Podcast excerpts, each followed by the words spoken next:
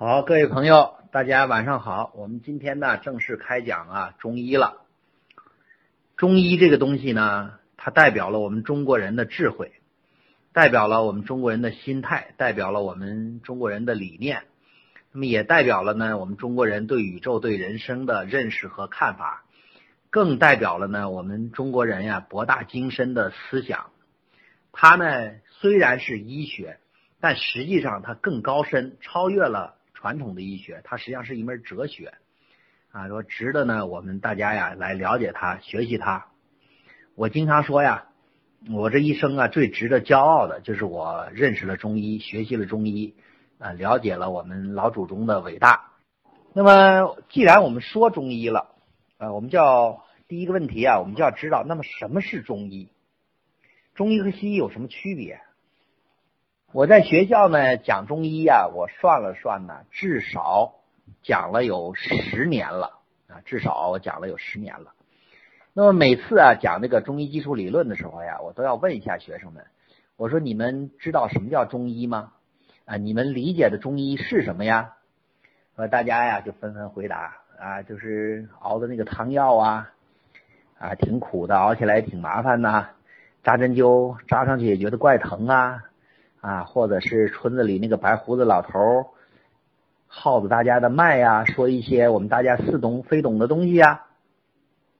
从大家的这些答案里头啊，我就知道呢，大家虽然作为一个中国人，我们知道中医，我们身边都是中医，甚至很多干中医的。那么中医究竟是什么？它的内涵是什么？我们学它的目的是什么？啊，这个呢，我们真的不一定都知道。我呢，经常的呀。问这个学生啊，我说呢，你看啊，中医我们学的书啊，都是几千年的书，几千年前的书。我当时上学的时候学的就是四大经典，《黄帝内经》《伤寒论》《金匮要略》《温病》。现在我儿子呢上大学学医了，他学的还是这四大经典。你往前放一百年，学的还是这个；再往前放一千年，大家学的还是这个。那么为什么呢？我们学的都是老祖宗的这些东西呢？那你翻过头来呀，看西医，西医就不是这样了。那么十年前的东西，可能现在就不能用了。那么二十年前的，我们现在看来可能就是错误了。我上学的时候呀，西医讲说治疗伤寒、副伤寒还用鹿霉素呢。这个药现在谁敢用啊？没人敢用了吧？但是我们三千年前啊，我们用的草药，我们说神农尝百草，我们到过了三千年，我们还在用呢。那么你说，随着时代的变迁，为什么它没有进步呢？就像西医一样啊，随时推翻自己的过去，随时建立新的体系。随着实验仪器的发展啊，我们这个观察技术先进，对人体的理解不一样了，那么他知道的可能跟以前的就不一样了。那么这是为什么呢？所以我上学的时候呀，我们有一个老专家就说，他是学这个西医的，他就讲啊，他说呢，这个中医呀，你们中医啊是刨祖坟。我那会儿没听明白啊，我说刨祖坟，我说刨谁家祖坟了？他就笑了，他说你看，你们几千年的东西啊还在报，可见呀，你们这个中医啊顽固不化啊。然后我也笑了。为什么笑呢？就是他不理解中医和西医的差距在哪里，中医和西医啊到底是什么？那么中医的来源呢？它呢是来源于我们古代朴素的唯物主义，也就是你看唯物主义嘛，是哲学思想，也就是怎么来解释这个事儿呢？我们说哲学是一切自然科学的基础，你一种理论、一种体系或者是一种思想，你只要是建立在哲学的。基础上，那么这个哲学的思想不被推翻，你这个理论体系永远是不会被推翻的。第一呢，则是建立在啊我们现代医学的啊现代对这个事物、对人体的这个认识基础上。你像以前没有发现显微镜，他看不见细菌病毒，那么现在有显微镜了，他看见细菌病毒了，啊，他分的可能更细了。啊，什么这个行那个行，H N 一这了那了，分了更多。那么古人呢没有这些，但古人他有一套完整的哲学思想。为什么叫中医呢？就是中国的这种哲学理论啊，这种传统的文化特点下的这么一个学科。它这个哲学理论永远是对的，那么它这套体系永远也是对的，就像这个大树似的，这个根儿是正的，那么它长起来的树越来越会枝繁叶茂。那我们讲多了呀，大家就明白了啊，说为什么它代表我们的智慧，代表我们的才能，代表我们宇宙人生的态度啊，这都是有依据的。那么在讲到这里的时候呀，我们很多中医他从事中医的。他有些时候呢，对中医的理念呀，也不是很清晰。你学中医啊，一定要有一个完整的中医的思维理念，不被西医的理念呀所带走。我们现在，我我观察呀，很多大专院校啊，包括很多中医啊，实际上很多东西它已经不能叫中医了。啊，你比方我们现在用的那，它叫红花注射液啊，什么川芎注射液，这些注射液它提取出来的东西。它真的是我们中医里的中药吗？实际上已经不是了，只只能说是草本植物提取出来的西药，严格上啊已经不能称之为中药或者是中医的范围了。那么我讲一个例子，大家呀可能对中医和西医的区别，那么五脏六腑啊，我们人体的这些认识啊，可能会有一些个更深入的了解吧。呃，我记得我那会儿学中医的时候，那会儿还年轻呢，大概二十多年前了。那会儿我学中医的时候呢，这个我们有一个朋友啊，这个朋友呢，当时呢，他搞了个对象，搞了个对象呢，这个对象啊，在这个有一次啊，出了一个车祸，出了车祸呢，就把脾啊，这个脾破裂了，就把脾啊摘除了。摘除了以后呢，这个女方的家长啊就不太同意这个事儿啊，知道这个姑娘搞的对象啊是这个摘了脾这个小伙子，家里人呢就不同意。为什么不同意呢？当然也是好心呐，说你看我这个姑娘嫁给他，他这个还没结婚呢，这么重要的一个零部件这就没有了。那你我姑娘嫁给他，他万一要是死的早，我们姑娘不就守寡了？或者他身体不好，病病殃殃的，我们姑娘一辈子照顾他，是不是也要受苦受累啊？啊，所以呢，就有这一些个想法，就跟这个姑娘谈啊，坚决不同意啊这个事情。那么这个姑娘呢也很矛盾，为什么矛盾呢？你说不搞吧，跟小伙子俩人感情还是不错；你说。搞吧，这家里人态度又这么坚决，哎呀，所以很郁闷。郁闷之下说怎么办呢？说我去问一问医生吧。啊，这个到底影响有多大呀？啊，我也好了解一下，回来也好跟父母亲解释解释啊。于是啊，他就到医院里头问医生了。啊，看见一个西医，问那个西医，西医说呀，说没关系，这个脾呀，就是人体的一个免疫器官嘛。嗯，无非呢再多长几百毫升血啊，一百来毫升的血，切了也就切了吧，没什么大不了的。其他免疫器官呢能够完全代替它工作，挺高兴出来了，出来了呢，哎呀又多一下说问问中医吧。你看不问还好，这一问中医啊就问错了。中医说呀，哎呦这个脾呀太重要了啊。这个脾呢，主运化，运化水谷，运化水湿，啊，主生精，主统血。你看这个脾没有了，这对人体影响太大了吧？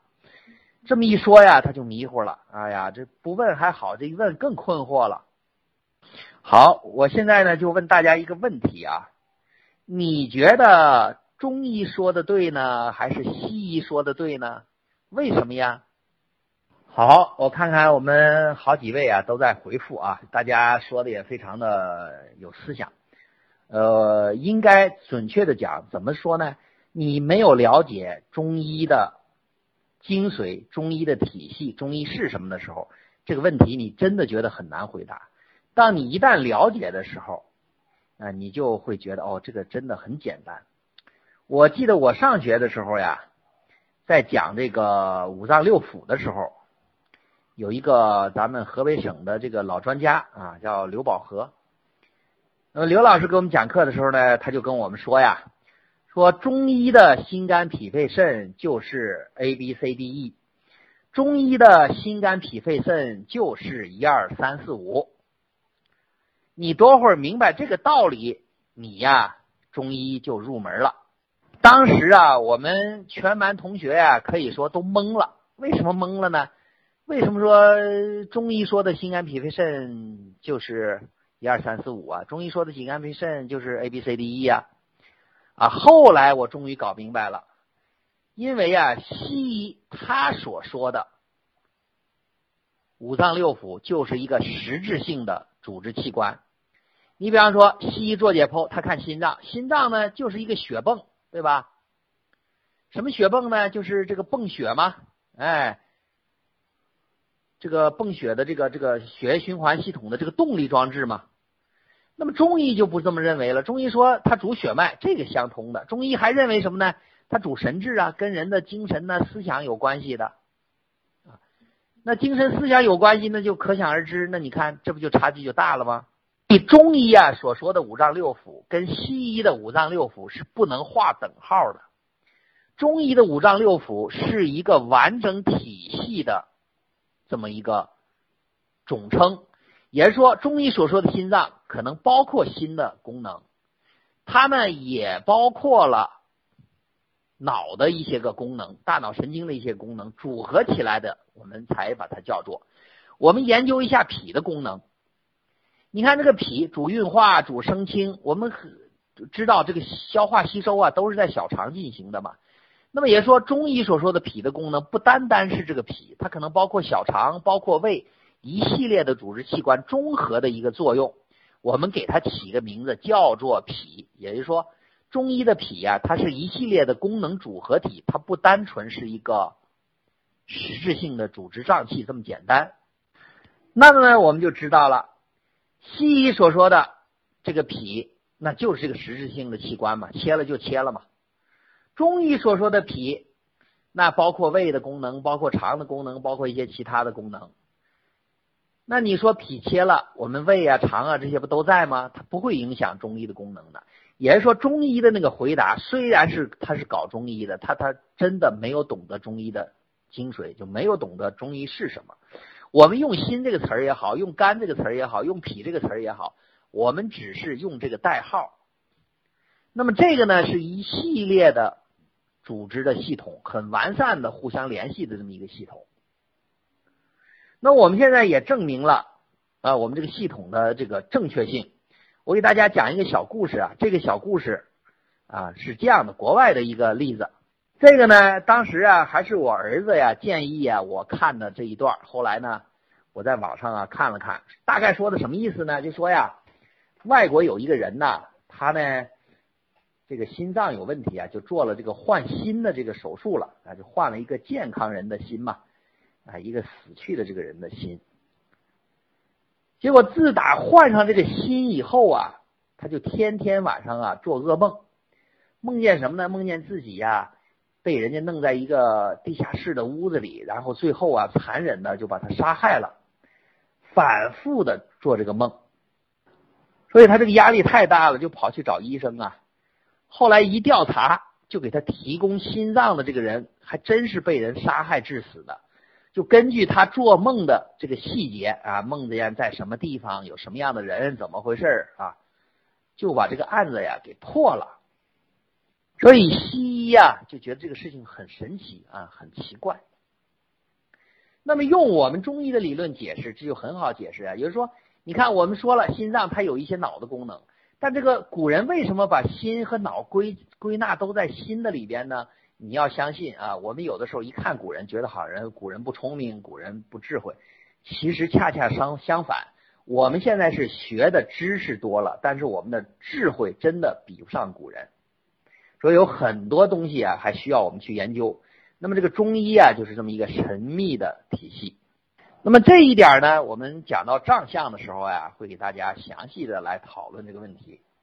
也就是说，从这个例子啊，我们看出来中医所说的。五脏六腑啊，跟西医所说的五脏六腑不能划等号。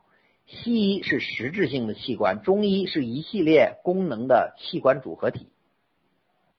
中医呢，我们说呀难，它也不难；但是呢，说容易啊，它也不容易。这个入门啊，好像这个中医也行啊，很多学半年一年，我看很多呀，有喜欢中医的，还有一些自学的。这个没学多长时间，哎呀，就给人家下药啊、开方啊，好像都行。我最早啊看古人有一句话啊，大致上是这个意思，就是说学医三年，这个学中医学了三年，觉得天下没有什么病是他自己不能治的。看病看了三年，又觉得自己什么病也治不了，这说明什么呢？这个中医啊很精神。尤其到我们现在呀，学习这个中医真的又特别的难，难在哪儿呢？我们中医啊治病，你看，真正的好中医他很少让你去检查，除了有一些必要的东西。那么西医呢，还没看病呢，可能检查这个钱就已经挣够了。你中药开个方子，他能挣多少钱呢？所以人们呢，那么我举一个我当初啊治病的例子啊，大家体会一下。就是个中医和西医。当时呢，我开门诊啊，我原来开过门诊。开门诊的时候呢，有一个女同志啊，大概有个四十来岁左右的样子，一个中年妇女。这个中年妇女呢，每天呀都要闹一阵啊，哭闹一阵又哭又闹，然后说一些个很奇怪的话，有的时候。家里啊都觉得他病了呀，这有病啊，神经病啊，啥玩意儿啊，就送医院去了，又做这个检查，又做那个检查，检查不出毛病来，再换个医院，再接着检查，检查来检查去，这这检查费都都上万了，还是犯病啊。后人后来呀，这个别人介绍来找我来看病了，我给他号脉的时候呀，我就发现他有一个特点，他老是呀爱打哈欠。哎呀，打哈欠，有时候一打哈欠，那个眼泪啊，好像都要流出来那种感觉。哎，我就突然心里一动啊，我就想起啊张仲景的话了。当初张仲景是这么说的，他说：“妇人脏燥，喜悲伤欲哭，朔欠身，相如神灵所作。甘麦大枣汤主之。”我说这不是胀燥吗？于是啊，我就给他开方子啊，我说我来给你治这个病吧，甘麦大枣汤嘛，炙甘草，这个陈小麦加上大枣三味药，其中两味还不用在咱药店里头拿，回去市场买点枣啊，村里面村里面搞一点那种小麦弄来，从这儿从咱这儿就拿一味炙甘草，一共七副药也花不了几块钱。结果吃上这个药以后啊，哎呦，这个很快七副药下去，人就好了。好了以后啊，我就想这个张仲景这个方子呀，我就是真想给张仲景弄个牌位，天天烧烧香。我说这古人啊，真的是太厉害了。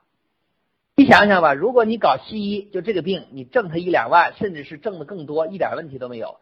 你搞中医，你是不是就挣这几块钱呢？所以我们现在人呢，学这个中医啊，真的要有不图钱的精神呐。你还要有持久的毅力。为什么有持久的毅力啊？我们讲啊，一个学中医的人，一直到他成为名医啊，我们说成为名医啊，他的成才期是二十年。也就是说，你要当一个好中医啊，你要用二十年的时间才能成为名医。你像我们现在这个社会，你又挣不了多少钱，真的很难有人这么下功夫了。有的时候，我为什么就想讲讲这个中医呢？我说我们老祖宗留下这么好的东西啊，就这么慢慢的没有了，就这么慢慢的失传了，太可惜了。那么他们也经常问呢，说王老师，那我们去看病去，我们也不能判断，判断不了这个这个中医水平高还是低呀。我们唯一觉得靠谱点的就是看年龄啊。说看着年轻这个大夫看中医，我们可能就不进去了。人看见白胡子老头。啊，是不是的？那也进去了。我那会儿开门诊的时候就出现过这样的事儿。我在这边坐着，我父亲在那边坐的。那开始都不了解的时候，进来以后，好多人都找我父亲看病。那我父亲就不会看病，啊，他就笑，说找我儿子看吧。啊，我这都传给我儿子了。我在旁边听着也笑。那么，怎么我们怎么呀，才能够判断一个人？中医啊，这个中医师 他的水平是高是低？我觉得呢，大致上啊有这么几条。我们单看来说呢，就是你这个中医呀，我们看很多中医师开的那个药方是不是那个药味特别的多呀？啊，一开十几味、几十味，药量又特别的大。往往这种药方水平高的人都不多。我们看古代的方剂，古人的用方啊很简洁，尤其你看张仲景，好多都是那么三五味药、五六味药就解决问题了。为什么呢？我给大家举个例子，你真的要找着治病的原因，不需要一大堆药。原因就在哪儿呢？你比方说，我们要把这个门打开，大家想想怎么打？你最好是有钥匙嘛，你有钥匙插到钥匙眼里，这不门就打开了吗？你有水平的人，人家一辩证，马上就找着这个钥匙在哪了啊？这个钥匙钥匙眼在哪了？上来三五味药解决。那你这个水平不高的人，那怎么办呢？那搞不清啊，就像打群架似的，我弄一帮人，我把你的门踹开，行不行？是不是也把门开开了？但是它给我们带来副作用啊，你将来还得修门啊。虽然门打开了，但你将来还得修门。这个就是好医生啊和这个差医生的区别了。还有一个呢，就是你看啊，古古代这个医生啊，他都是懂易经的。为什么呢？易经的哲学理论是中医的一个基础啊。如果说一个中医你对易经一点都不了解，那么你很难到达一个非常高超的境界。也说你成为名医是不可能的。你作为一般的大夫啊，治病治的不错啊，周围有个小名气，这个倒是有可能。另外，古代的中医还要什么呢？还要练功打坐，尤其是扎针灸的、针灸科的啊、推拿的，都要练功打坐。中医，那么练功打坐，这是人生的，他自对自己的身体也好啊，对自己的心态也好，那么这都是一个调养啊。这练功打坐，说一点没有这个的，这个也是一种遗憾。这个呢，你就看他是不是敬业。我记得我那会儿开门诊的第一年呢，呃，我把呀，就是我每个看过的那个病号，我就不是写在那个处方单上嘛，病，我把他的情况啊，怎么回事啊，都写的很详细，一摞一摞都留着。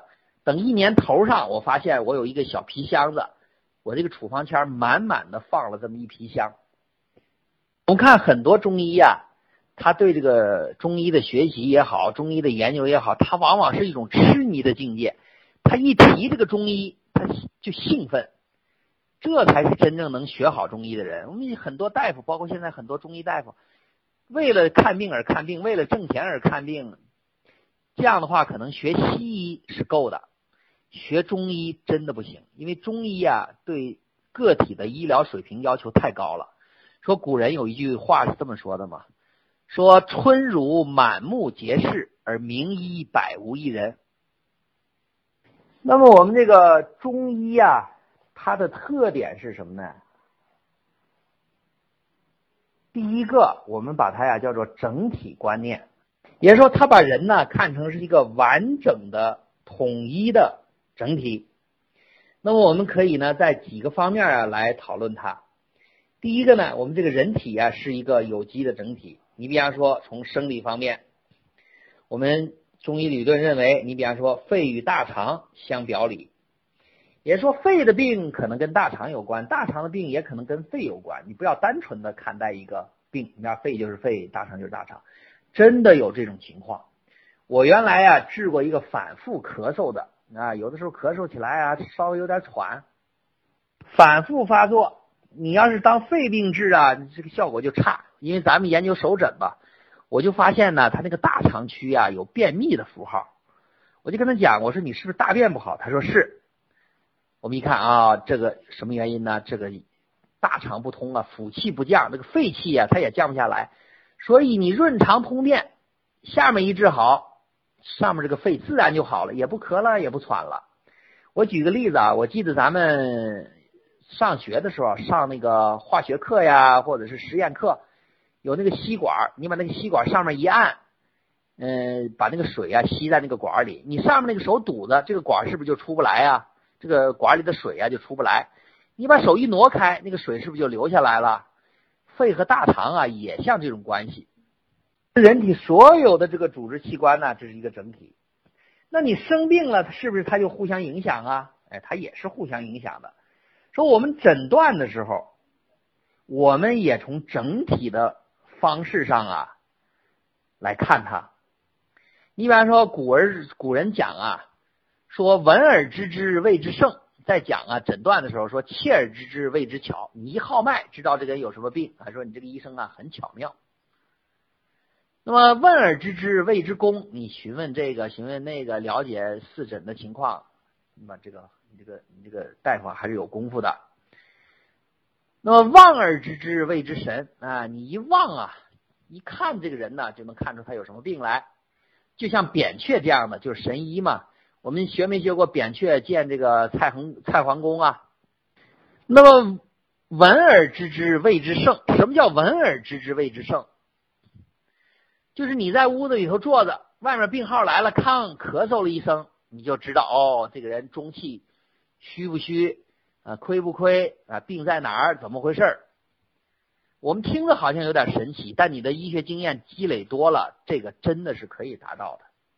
举个例子来说，你比方说他阳气特别充沛的人，身体特别健康的人，你看他说话是不是中气十足啊？声音非常的大，非常的洪亮啊？你再看那久病的、体弱的，那说一个话是不是有气无力呀？所以你听这个话啊，你能听出来他的身体状况，这是很自然的事情。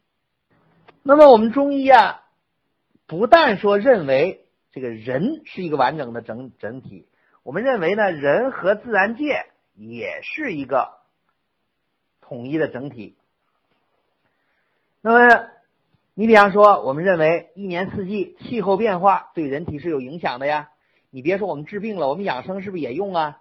所以古人讲啊，说冬天怎么养生呢？夜卧迟起以待日光。说晚上睡觉，白天不要起那么早。冬天的时候，你看我们现在是不是有很多锻炼的朋友啊？不管春夏秋冬，一概早上五点就出去锻炼去了。有没有这样的人？我们觉得这个人很有毅力，但这种。方法是错误的。你夏天五点，哎，天亮了，哎，有这个明明乎乎的感觉，你出去，这没事啊。这个冬天大冷天，北风呼呼的刮，雪花飘飘洒洒，你早上五点还出去了，这个肯定对身体是有害的嘛。到了春天的时候，古人就讲了呀，这个时候就可以夜卧早起了呀，你就早上可以起来啊，披发缓行啊，在在这个庭院里头溜一溜啊啊。让我们的气机得到生发呀。那我们古人也认为是什么呢？你别除了四季气候，我们认为一天的昼夜晨昏对人体也是有影影响的。最早的就是古人讲啊，顺应天时。我们知道有一句这样的话说：“日出而作，日落而息。”啊，我们总觉得，哎呀，这个太古老了吧，太落后了吧，这个生活方式。我们现在是不是到晚上十一二点夜生活才开始啊？我看那个微信朋友圈两三点在这儿这个留言呢，还多的是呢。你想一想啊，天黑的时候，人体的阳气啊入里了，到身体的内部了，这个时候你就要休息了。你想到了晚上，这个人体的阳气你不让他休息，你让他出来；到了白天该出来了，你又睡觉让他进去，长时间。我们经常说小宇宙，小宇宙，人体这个身体啊就会错乱，一错乱就会产生疾病。再一个呢，你看这个地理环境对人体啊也是有影响的。什么叫地理环境呢？北方的人、南方的人，他得的病啊，他的身体状况就不一样。你看北方，你到了西北，到了这个西藏这边，这个风很大呀。说他那个人体的腠理啊，表皮就很紧。你到了南方，是不是天气热呀？这个表皮腠理就很松弛嘛。那我们用药的时候，那用的也不一样啊。你看张仲景用麻黄汤，你毫无疑问，这个张仲景肯定不是南方人。你到了南方人，根本不会用着麻黄这个药嘛。你现在也是，你在北方看病，你天天用麻黄；到了南方，一年四季海南岛那么热，你也用麻黄吗？那肯定是不行的吧。那我们中医的第二个特点呢，就叫做辨证论治。中医啊是辨证论治，西医啊叫辨病论治。哎，这个很重要啊，这个很重要。你别看差了一个字，这个内容差得远了。那么什么是症，什么是病呢？啊，我给大家举一个例子吧，因为我们刚开始接触，呃，对一些个病症后这一些个这一些个我们可能了解的还不太清清楚呢。我举一个例子，大家就明白这个概念了。你比方说，你比如说这个糖尿病，它是一个病，西医的名称嘛，叫病。那么你变了这个病以后，就讨论治疗，怎么治呢？那就给降糖药嘛。降糖药吃，嗯，降糖药吃，要是不管用怎么办？那就打胰岛素嘛，是不是这个过程？大家想一想。但是你要中医治就复杂了，为什么呢？你要区分，呃，它是气虚呀，是阳虚呀，是阴虚火旺啊，有没有内热呀？你可能同样的一个病，你开出来的药差距就会很大。为什么？你看我们说的气虚也好，阳虚也好，什么也好。这个就是症啊，根据我们是根据这个症来治疗的，我们不是啊根据这个病来治疗的。所以中医里头有同病异治、异病同治，什么意思呢？同一个病，我们用的治疗方法不一样；不同的病呢，我们有可能啊用的方法一样，因为它症是一样的嘛，都是气虚。你比方说，一个人糖尿病，一个人高血压，俩人都气虚，怎么办？我们补气嘛。这个是不是就是异病同治啊？不一样的病，我们一起治嘛。有治疗的方式是一样的嘛？那么中医认为呢，一切病啊都是有原因的，啊，我们治疗上呢也是都可以治的。但是呢，有些病我们治不好，治不好是什么原因呢？我们这个水平的问题。所以中医啊有一句这样的话说：“言不可治者，未得其术也。”我治过一个美尼尔，这个美尼尔可有意思了。就是我一个朋友的母亲，这个美尼尔一天他眩晕好几次发作起来，送到医院输液也不管用。后来呢，让我看，我一看，我说这不是灵珠灵桂猪肝汤症吗？我用点灵桂猪肝汤啊，茯苓桂枝、白术、甘草，就这么几个药，吃了几副，哎，原来晕好几次，现在变成晕一次，慢慢慢慢这就不晕了。啊，所以呢，中医啊，只要你辨这个症辨得准确了，你不管什么病，那么我们用起药来啊，效果都会非常的好。当然，我们通过这次的学习班，大家肯定不会学会治病的，因为治病你还要学诊断呐，学中药啊，学方剂，学内科比较多。那么起码我们能够正确的认识中医，正确的进一步再学习的时候，啊，我们能够好。朋友们，我们今天的理论内容啊，我们就讲这么多，为大家呢简单的介绍了一下中医的情况。那么我们还有十几分钟的时间，大家有什么问题啊，可以提出来，我们一起讨论一下。